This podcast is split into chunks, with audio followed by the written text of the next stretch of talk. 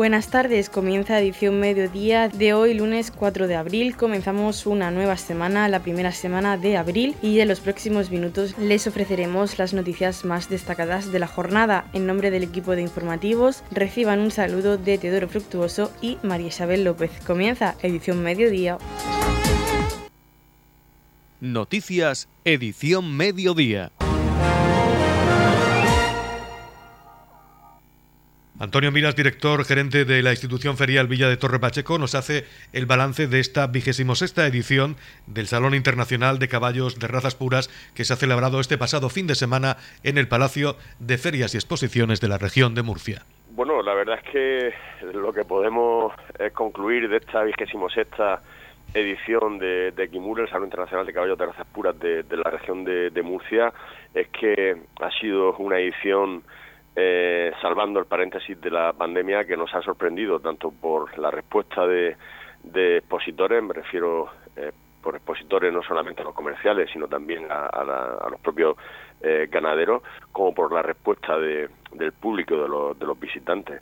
En total, a falta de datos concretos, pero aproximadamente han sido unas 14.000 personas las que nos han visitado.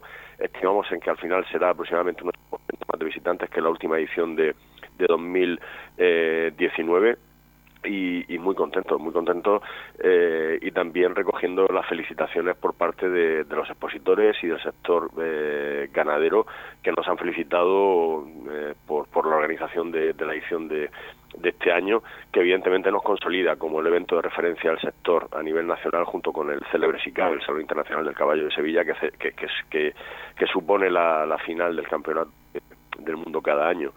Eh, estos comentarios también eh, coinciden con los comentarios del presidente de la Asociación Nacional de Criadores de Caballos de Razas Puras, que compartió con nosotros la jornada de inauguración eh, del viernes y, que evidentemente también trasladó a los medios la satisfacción de la Asociación Nacional por la celebración de, de Kimuri, por el éxito de Kimuri, por el poder de, convocatoria de, de Kimuri y, confirmaba el respaldo de esta asociación responsable del campeonato de, del mundo a, la institución ferial y, al comité organizador de, de Kimur. Por tanto, muy, muy contentos por, lo, por los resultados. Eh, para quien nos visitó, recordar que sobre todo la jornada del sábado no la calificaremos de apoteósica, pero sí de sorprendente eh, por la cantidad de público que, que, congregó.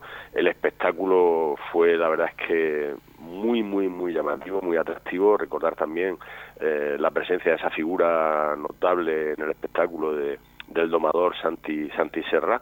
Y, bueno, la verdad es que, muy contento y muy satisfecho porque eh, la región de Murcia y bueno, muy especialmente el municipio de Torrepacheco, de la mano del mundo del caballo, ha sido el centro de atención de miles de miradas de aficionados en torno al mundo del caballo, no solamente de España, sino de todo el mundo. Los que nos han seguido presencialmente como visitantes en las ferias y los que nos han seguido a través de la retransmisión del concurso morfológico eh, que se hace en, directo. No hay que olvidar que el caballo, el pura raza español, es una de las especies ganaderas con mayor potencial de, exportación, que se está criando caballo español en muchos países eh, del mundo y que se están celebrando concursos de este tipo también fuera de, España y ese público nos sigue también eh, online. Antonio Miras nos habla del éxito de esta vigésimo sexta edición del Salón Internacional de Caballos de Razas Puras y nos comenta que ya están trabajando en los próximos certámenes feriales que se darán cita en el Palacio de Ferias y Exposiciones de la región de Murcia. Sí, nosotros calificamos desde luego la exposición como éxito. Evidentemente ha habido eh, algunos contratiempos desde el punto de vista organizativo, el retraso de algún horario, especialmente en la jornada de ayer domingo. El, el, espectáculo pues se retrasó eh, un tiempo porque los enjuiciamientos también se, retrasaron. Eh, hay que pensar que estamos hablando de, animales y muchas veces pues desenvolverse eh, con tanto ganado pues para los jueces y para el equipo técnico no, es sencillo y, no se pueden cumplir los horarios porque, insisto, está sujeto a, muchos condicionantes externos. Eh, pero a pesar de, de, esos pequeños inconvenientes que acompañan a todos los eventos de este tipo allá donde se hacen, la feria evidentemente ha sido un éxito y como bien comentas ya la próxima cita será del 20 al 22 de mayo con ese decimoctavo salón del vehículo de, ocasión que bueno que también es un clásico dentro del calendario ferial de, de IFEPA. También tenemos que hablar del Salón de la Movilidad Sostenible, que es una de las novedades que presenta IFEPA en este año ferial. Sí, esa feria se puso en marcha eh, durante los meses de pandemia, quiero decir, se puso en marcha, se ideó, eh, se gestó y se trabajó durante los meses de pandemia que el recinto ferial y FEPA pues estaba cerrado al público por, por, por las limitaciones eh, por todos conocidas. Eso no quiere, no quiere decir que parte del equipo de, de IFEPA no siguiera trabajando y fue durante ese tiempo donde se puso en marcha esta feria que se presentó hace escasas semanas en, la propia eh, Federación Regional de Empresarios del Metal, eh, donde se presentó el comité técnico organizador a los medios eh, presentación a la que nos acompañó también la, consejera competente en materia de, ferias, de, empresa también, eh, que presidió esta reunión, primera reunión formal del Comité Técnico Organizador de, esta primera feria o primer Salón de la Movilidad Sostenible. Aunque ese comité ya había estado trabajando, insisto, también eh, durante los meses de, de pandemia. Es novedad en nuestro calendario eh, hay poquitas ferias en España en torno a este sector de la movilidad sostenible que, que tan de moda hasta ahora y que, de hecho es el, futuro y, hacia y hacia dónde vamos. Y, surge también un poco pues por inquietud del sector. Y, esperemos que bueno que, sea una buena feria pero bueno antes de, esta cita que será en octubre contamos también con el desembalaje de, antigüedades del mes de, septiembre que, quizás puede que también recoja novedades en cuanto a su a su contenido que bueno que no quiero adelantar ahora porque estamos trabajando en ellas y ya cuando tengamos más certeza pues daremos cuenta de ello. Vuelve también al calendario ferial FECOMS, la Feria de la Construcción, Sostenibilidad y Rehabilitación, que tendrá lugar en IFEPA del 20 al 22 de octubre. De este próximo certamen ferial también hablamos con Antonio Miras. Sí, eh, aquella feria que se llama Construmurcia eh, ha tenido un paréntesis de 10 años, porque la teníamos programada para justo antes de la, de la pandemia, pero bueno, nos ha obligado a posponerla pues dos años más. Eh, y ahora se llama FECONS 2030, que es la Feria de la Construcción, efectivamente, Sostenibilidad y, Rehabilitación. Eh, es una feria que se recupera después de muchos años, eh, una feria que era muy exitosa en, IFEPA y que reunía a todo el sector, pero por la situación del sector en, en, aquella crisis de ese momento hubo que dejar la feria en stand-by y bueno, pues se recupera ahora, la verdad que con muy buenas perspectivas. quisimos hacerlo justo, eh, para el 2019, pero bueno, no ha sido posible y la, llevaremos a cabo ahora en el 2022 y la verdad que también se presenta muy bien, es decir, que, que va a ser una muy buena feria. Edición Mediodía, Servicios Informativos. El pasado domingo tuvo lugar la novena concentración de vehículos clásicos de Santa Rosalía. Más de 600 vehículos clásicos se reunieron en esta nueva cita. Nuestro compañero Teodoro Fructuoso ha hablado con el presidente del Club de Vehículos Clásicos de Santa Rosalía, Juan Ángel Galindo, que nos hace una valoración sobre esta jornada. Se han superado todas las expectativas lógicas que se podían superar. Hemos recibido más de 600 vehículos, exacto no lo sé, 600 vehículos antiguos, más luego toda la cantidad de personas que han venido a a ver la concentración que habrá aquí a lo mejor 2.000 vehículos en estas inmediaciones a Santo Salía. Yo quiero hacer un reconocimiento a todos mis compañeros de lo que llevan trabajado para llegar a este día y de lo que han trabajado esta mañana sudando en un lado, en otro y lo han sacado con una elegancia y, un buen hacer impresionante. Bueno, este año había mm, varias novedades. Eh, por un lado estaban los vehículos eh, infantiles a pedales, la mecánica antigua. Eh, la verdad es que ha habido mucha gente, muchos niños participando eh, en darse la vuelta con esos vehículos clásicos para, para peques, evidentemente.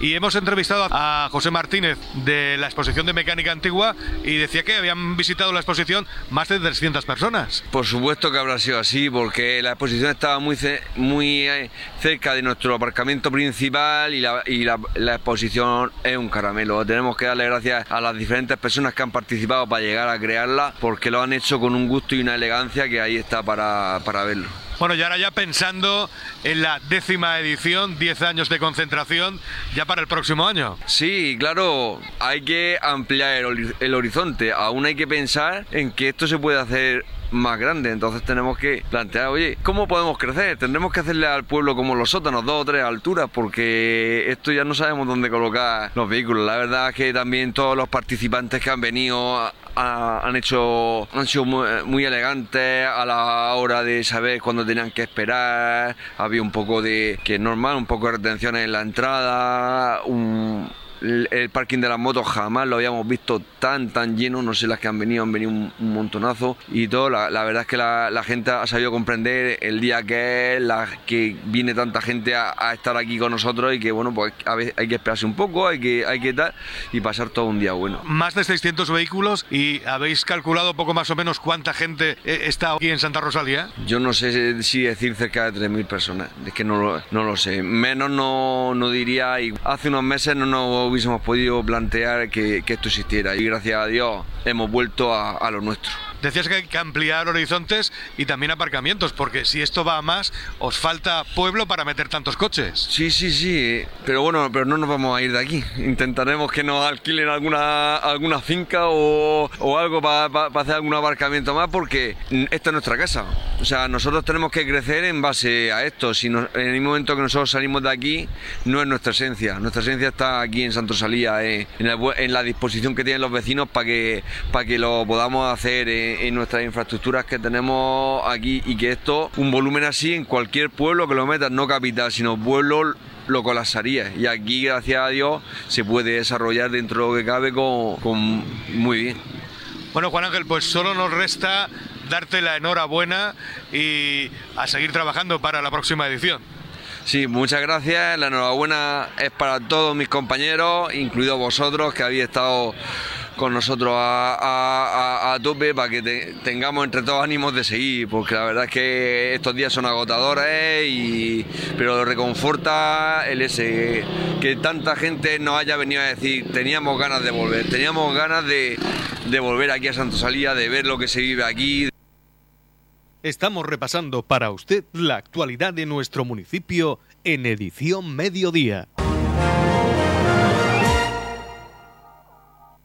Ha tenido lugar la recepción de alumnos Erasmus en el Instituto Gerardo Molina, alumnos irlandeses de formación profesional que llegaron la semana pasada al Instituto Gerardo Molina, donde estarán una temporada haciendo prácticas dentro del programa Erasmus Plus K121. Escuchamos a continuación al concejal de Educación, Francisco Saez. Nos encontramos en el Instituto Gerardo Molina, pues un poco para recibir, dar la bienvenida a los alumnos irlandeses que llegaron la semana pasada eh, pues en primer lugar, pues siempre mostrar la colaboración por parte del ayuntamiento al Instituto Gerardo Molina a la hora de cualquier proyecto que pone en marcha. También destacar que el día lunes 11 de, este mes de abril lo vamos a recibir en el ayuntamiento, en el salón de pleno, acompañados del alcalde. Y bueno, pues un poco destacar que también vamos a dejar instalaciones municipales como el campo de fútbol. Eh, la guardería debido a que estos alumnos, tanto en horario de mañana como de tarde, eh, van a llevar a cabo sus prácticas eh, de educación, de deporte y de eh, enfermería.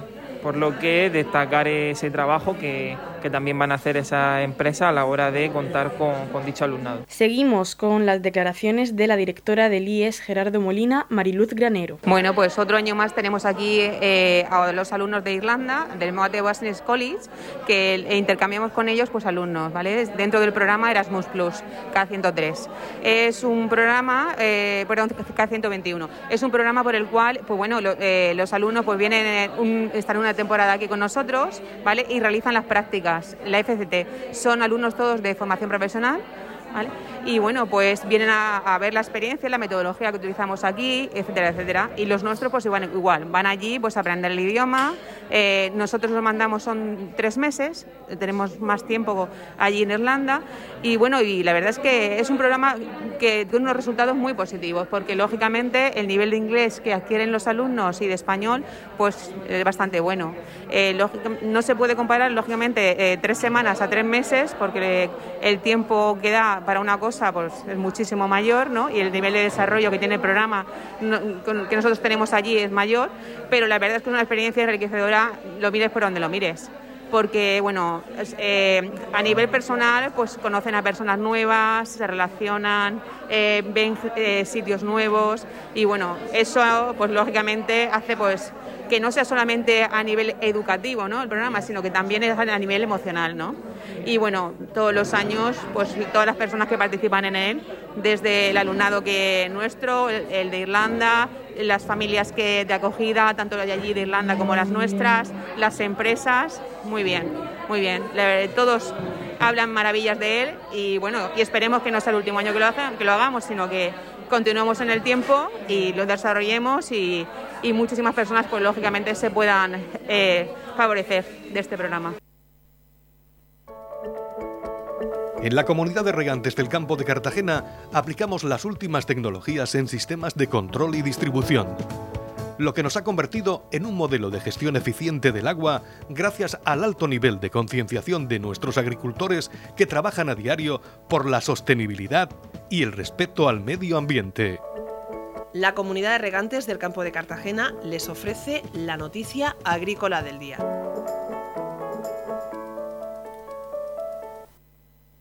La comunidad resalta la apuesta por la economía circular y la sostenibilidad en el sector vitivinícola. El consejero Antonio Luengo señala las ayudas por 14,7 millones a las bodegas para inversión y promoción en sus visitas a viñas familia Gil apuesta por la economía circular y la sostenibilidad fue valorada por el consejero de Agua, Agricultura, Ganadería, Pesca y Medio Ambiente Antonio Luengo durante su visita a bodegas Juan Gil en Jumilla. Al respecto, el titular de Agricultura destacó que construyeron sus instalaciones en 2002 con sistemas de alta eficiencia energética para la época y que en la nueva bodega de 2015 han conseguido un 100% de autosuficiencia, sistema de depuración por evaporación y la valorización absoluta de los residuos de sus procesos. Son decisivos vitales a la hora de luchar contra el cambio climático y de presentar unos productos en el mercado con las máximas garantías de calidad y respeto medioambiental en todo el proceso productivo, lo que es una garantía de competitividad, aseguró Luengo. El grupo bodeguero Viñas Familia Gil cuenta con más de 1.800 hectáreas de viñedos en propiedad y factura alrededor de 24 millones de euros. Alrededor del 57% de sus ventas procede de la exportación principalmente de países de la Unión Europea. Las ayudas gestionadas e inversiones en bodegas procedentes del Fondo de Garantía Agraria durante los últimos tres años ascienden a algo más de 1,7 millones de euros, mientras que las concedidas por la comunidad autónoma para la promoción en terceros países suma algo más de 3,1 millones de euros. Antonio Luengo puso el acento en el apoyo decidido del gobierno regional al sector vitivinícola, que se traduce en subvenciones a las inversiones que se elevan a más de 5,5 millones de euros en los últimos tres años, con 19 bodegas como beneficiarias y cerca de 9,2 millones de ayudas a la promoción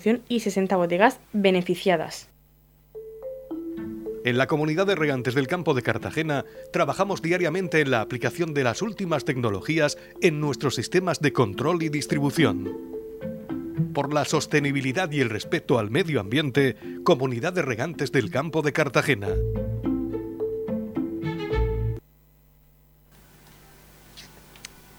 La Concejalía de Comercio del Ayuntamiento de Torrepacheco, en colaboración con COEC Torrepacheco, organiza la campaña comercial Un Premio por Mamá, con premios de 1.000 euros, 500 euros y 200 euros por compras realizadas entre el 28 de marzo y el 30 de abril de 2022. La campaña financiada por la Dirección General de Comercio e Innovación Empresarial de la región de Murcia, que pretende continuar con la dinamización y reactivación del comercio local. La promoción se realiza a través de la plataforma empresarial Contigo siempre y participarán en la misma todos aquellos consumidores que utilicen la tarjeta de premios de la plataforma durante el periodo comprendido entre el día 28 de marzo y el 30 de abril de 2022, ambos inclusive, por cada compra mínima de 10 euros realizada en cualquiera de los establecimientos participantes en esta promoción. El sorteo se realizará el próximo 3 de mayo a partir de las 12 y media en directo mediante la plataforma de sorteos online a través del Facebook de Radio Torre Pacheco. En el sorteo entrarán todas aquellas tarjetas que hayan realizado compras superiores a 10 euros en cualquiera de los establecimientos adheridos a la plataforma Contigo Siempre. Cuanta más veces sea utilizada la tarjeta, más posibilidades se genera para ganar uno de los premios de la campaña. A continuación escuchamos a la concejal de Comercio, Yolanda Castaño. Esta semana comenzamos presentando la segunda campaña de la Concejalía de Comercio junto COEC, un premio por mamá.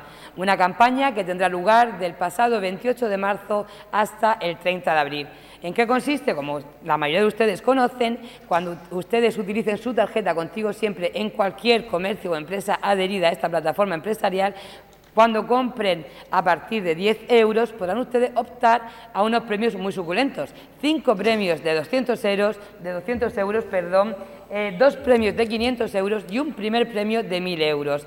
Eh, cuando ustedes sean agraciados en ese sorteo que realizaremos el 2 de mayo desde Radio Municipal en directo, pues podrán eh, citarse ya con la Concejalía de Comercio y haremos esa ruta para eh, ser beneficiarios de todas estas compras. Así que les invitamos a que ustedes participen de esta nueva campaña, que sabemos que les gusta muchísimo. Eh, cada vez hay más, más, empresas en la plataforma y también más clientes que, que usan esta tarjeta, así que desen de alta si no la tienen en cualquier establecimiento contigo siempre y aprovechense de estos grandes sorteos que estamos realizando.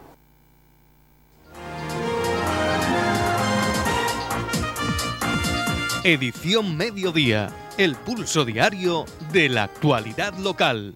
La concejal de Juventud y Tercera Edad, Verónica Martínez, acompañada por miembros de la Corporación Municipal y la directora del Instituto Gerardo Molina de Torre Pacheco, Mariluz Granero, presentaban en este centro la exposición del Esparto, que forma parte de la Semana Intercultural que se va a realizar en este instituto. En el Instituto Gerardo Molina, pues para presentar esta exposición que ya pusimos en marcha el pasado mes de octubre, eh, una exposición muy, muy simbólica y, muy, y, muy, sentimental porque lo hicimos con muchísimo cariño esta exposición del Esparto con nuestros dos esparteros de honor, tanto a Pepe como Pepe Sánchez como a Antonio Campoy, eh, pues para que los alumnos del Instituto Gerardo Molina en esta semana intercultural que van a, que van a llevar a cabo durante eh, esta semana, pues vean y pongan el valor de las tradiciones que, el esparto y lo que supuso el esparto en nuestra, en nuestra sociedad.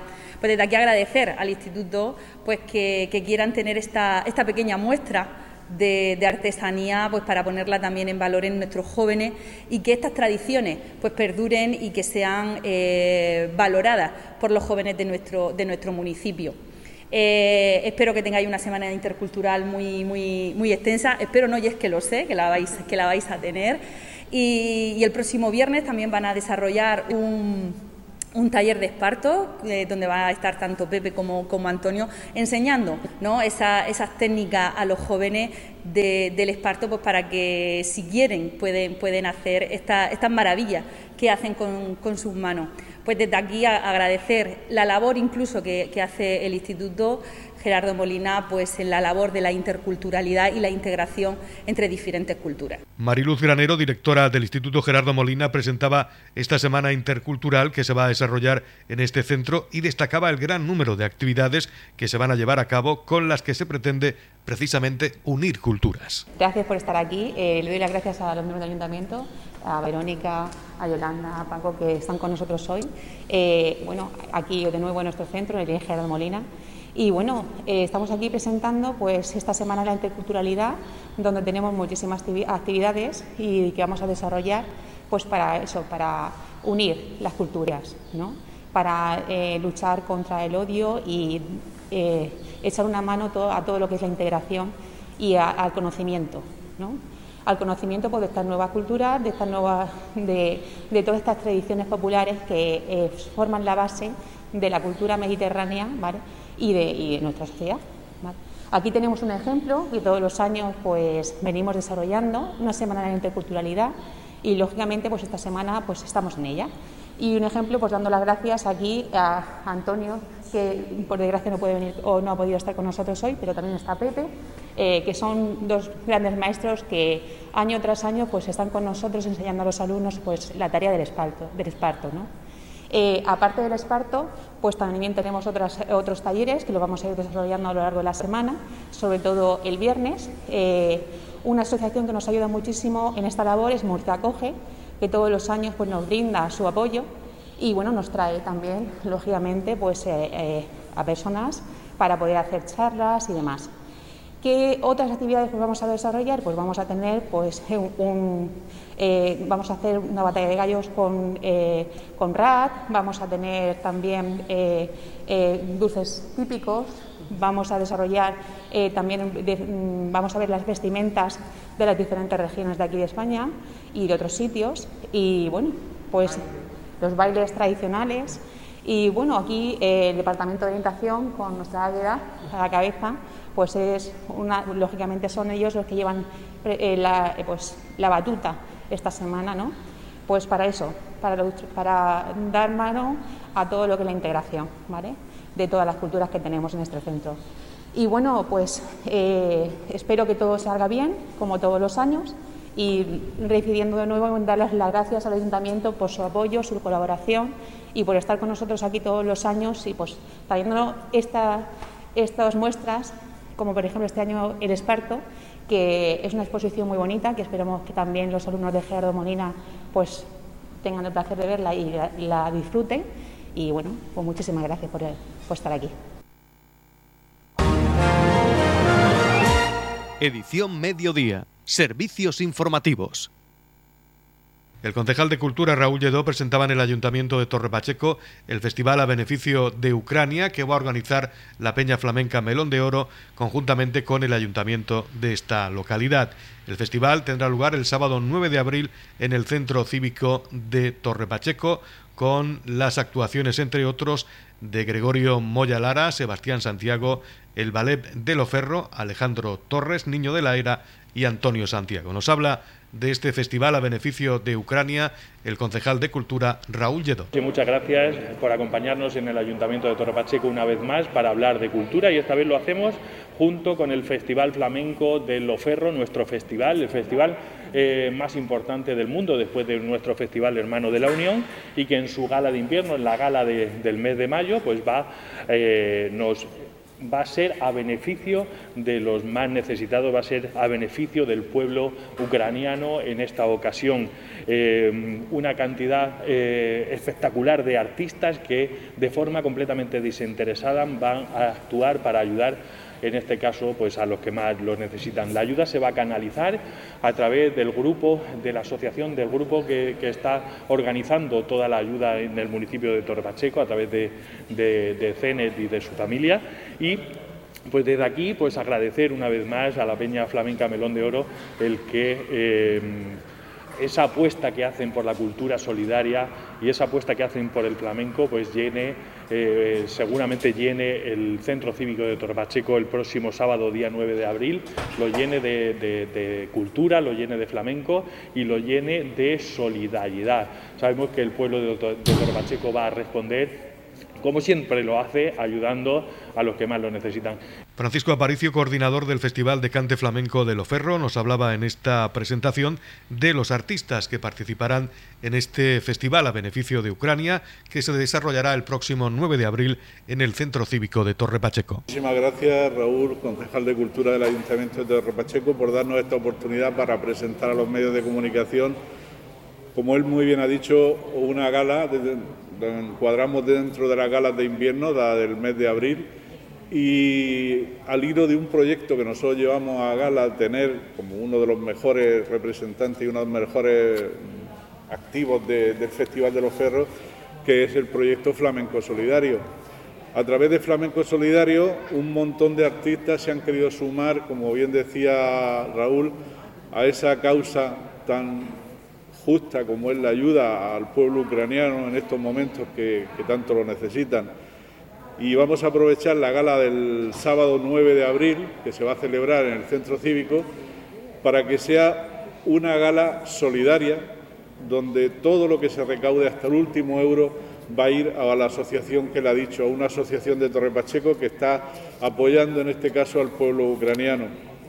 Desde tiempos en los que estaba con nosotros nuestro nuestro fundador del, festival, Sebastián Escudero, se han celebrado galas solidarias en el Festival de los Ferros.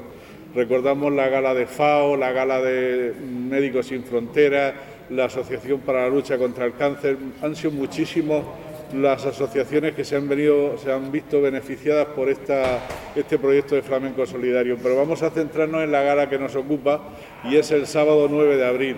Y vamos a contar con un grupo de artistas que voy a detallar que vamos a hacer hincapié en que vienen altruistamente a colaborar para, para el pueblo ucraniano.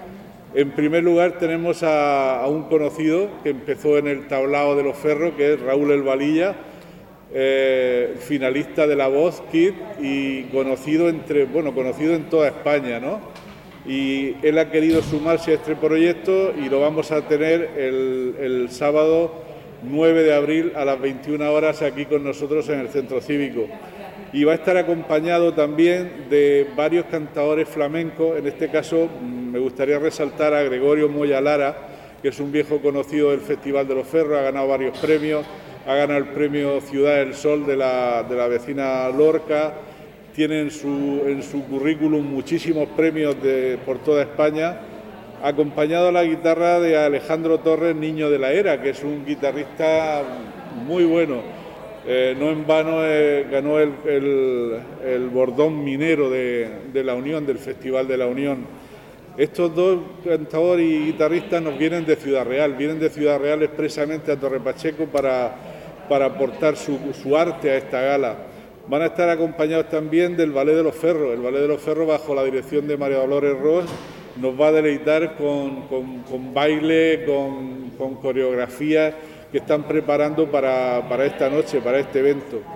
También vamos a tener a Sebastián Santiago y Antonio Santiago.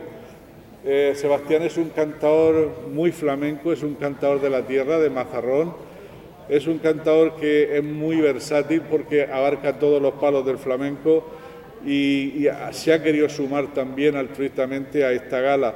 Lo va a acompañar Antonio Santiago, que es su hijo, a la guitarra, y, yo creo que va a ser pues, un, aporte más, un, grano de arena más para que los espectadores que vengan lo pasen divinamente porque lo van a pasar muy bien. Al que le guste la canción española va a tener al Valilla y va a tener también a Sebastián Santiago que van a poner van a hacer eh, eh, pinceladas de, flamenco y de canción española y a Gregorio Moya con Antonio Torres, el niño de la era, de Ciudad Real, pues con flamenco más, más en este caso más, más serio. Mi agradecimiento otra vez al Ayuntamiento de Torre Pacheco por ponernos los medios, como en este caso es el Centro Cívico, por darnos todas las facilidades del mundo y por ayudarnos a, realizar, a aportar nuestro granito de arena. Es un granito de arena que mm, yo lo considero clave, que el pueblo de Torre Pacheco se solidarice con el pueblo ucraniano a través de la cultura, pues es una cosa que es eh, muy de agradecer. Y hago un llamamiento a todos los vecinos de Torre Pacheco, a todos los vecinos que nos estén escuchando eh, de los alcázares, de los pueblos de alrededor de Cartagena, de la ciudad de Cartagena, ya que viene un ídolo de ellos, que es el Valilla, a que se acerquen el próximo sábado 9 de julio, perdón, 9 de abril, eh, el sábado 9 de abril, en el centro cívico para, este espectáculo, para ver este espectáculo, y así aportarán su granito de arena. Las entradas, eh, hablándolo con, con, el Ayuntamiento de Torre Pacheco, pues las hemos querido poner muy económicas la entrada general serían 8 euros y para los pensionistas y los niños menores, hasta 5 años, pues la entrada es de 5 euros. Son cantidades muy pequeñas, pero que van a hacer mucho para, esta causa del, pueblo, del pueblo de Ucrania. Nada, darle las gracias, reiterar las gracias al Ayuntamiento de Torre Pacheco, a su alcalde, al concejal de Cultura y invitarles a todos ustedes, reemplazarles para que el sábado 9 de abril a las 9 de la noche nos acompañen en el centro cívico de, Torre Pacheco. En la comunidad de regantes del campo de Cartagena aplicamos los últimos avances en innovación y desarrollo al servicio de una agricultura de regadío eficiente y respetuosa con nuestro entorno. Por la sostenibilidad y el respeto al medio ambiente, Comunidad de Regantes del Campo de Cartagena. La comunidad de regantes del campo de Cartagena les ofrece la información del tiempo.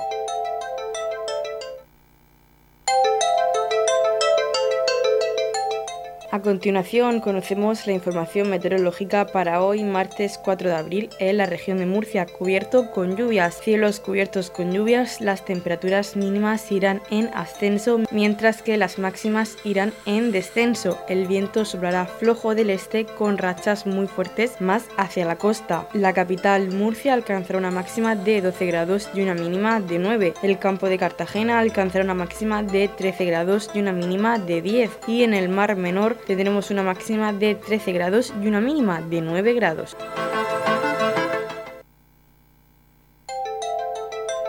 En la comunidad de regantes del campo de Cartagena aplicamos los últimos avances en innovación y desarrollo al servicio de una agricultura de regadío eficiente y respetuosa con nuestro entorno. Por la sostenibilidad y el respeto al medio ambiente, Comunidad de Regantes del Campo de Cartagena.